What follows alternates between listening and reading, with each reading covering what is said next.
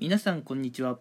今回はですねまあ私がまた読書をしていてあこれいいなこれすごいいい話だなと思ったところがあったのでちょっとそれをねまあ私の実体験を交えながらお話をしていこうかなと思います。今回お話ししていく内容まああのだらだらと話をしてもねわからないと思うので先に結論だけお話ししてしまおうと思うんですが感謝の言葉分かりやすく言えばありがとうですね。ありがとうを伝えることで絶対ねこれは無理だろうなと思えるような不可能な話も可能になってくるというそういったね話をしていこうかなと思います。うん。あのまあ感謝のね気持ち言葉を伝えるっていうのはもうその大切さはねもう皆さんも、うん、これまでの人生でどっかから誰かからどっかのタイミングでね、え聞いていることかなとは思います。うん。なのでねこの手の話はぶっちゃけ聞き飽きているとは思うんですが、うん、でもねそれでも改めて聞いてほしいなと思いました、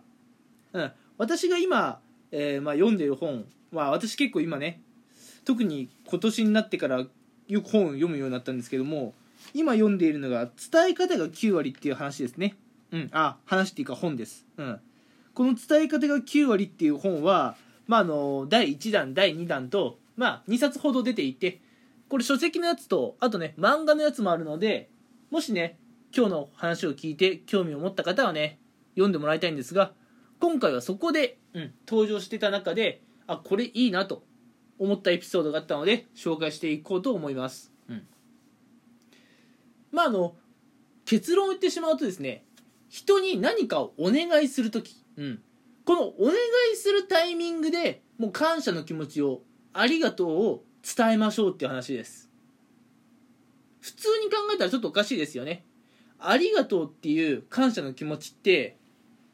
他の方にね、まあ、何かしてもらって、うん、そこでようやくありがとうっていう感謝の気持ちが出てくるものです。いわゆる物事の後にねありがとうっていう言葉が出てくるんですよ、うん、でもこのね伝え方が9割っていう本で紹介されていた挨拶のね挨拶じゃなかった。ありがとうというね感謝の言葉のタイミングっていうのは何かをお願いする時。すなわち相手にね何かをしてもらう前に感謝の言葉を伝えようというものなんですね。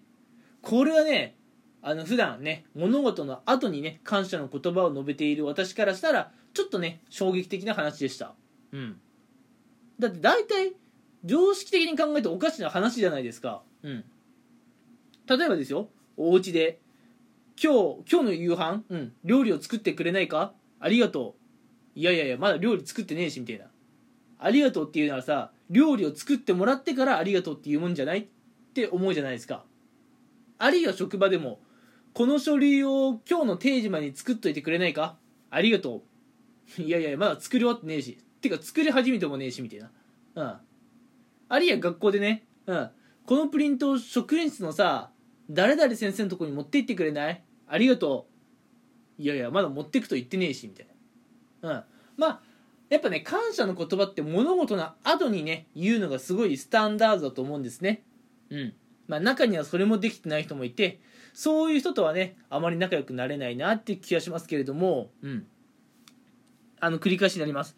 伝え方が9割っていう本を私今読んでいるんですけれどもそこで、えー紹介されている内容としてはもうお願いするタイミングで、うん、お願いと一緒に感謝の言葉を述べるというのがね書いてありました、うん、これはね私もぜひ実践してみたいなと思ったんですがなんでね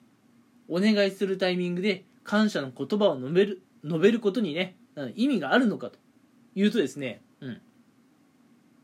まああの理由がまあ複数あるんですけどね。まあ順番にお話ししていくとまず人っていうのは他人に認められたいという欲があるんです。うん。誰かにね、まあ、評価されたいと言いますかね。うん。まあ、よく思われたいっていう表現の仕方でもいいですかね。うん。他人に評価されたい生き物なんですよ。うん。で、その評価される、まあ、あの、ポジティブな評価をされたっていう、うん、判断材料が、いかにね、多く、ありがとうっていう言葉をもらえたかってとこにあるんですよ。うん。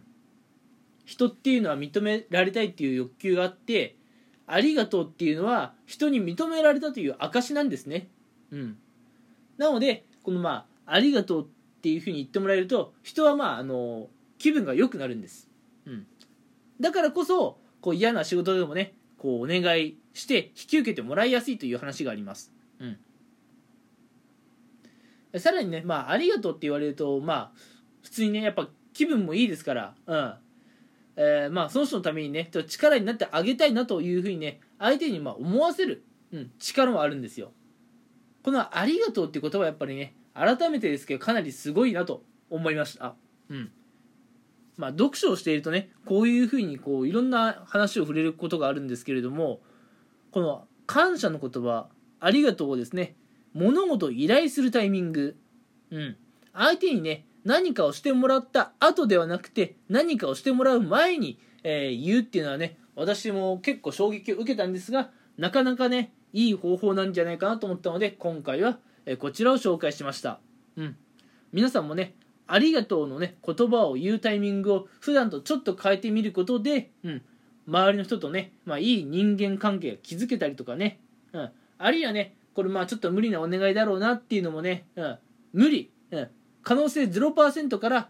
1%でも、うん、あの可能性をね上げることができると思いますので、えーまあ私もそうなんですが、えーよければね皆さんも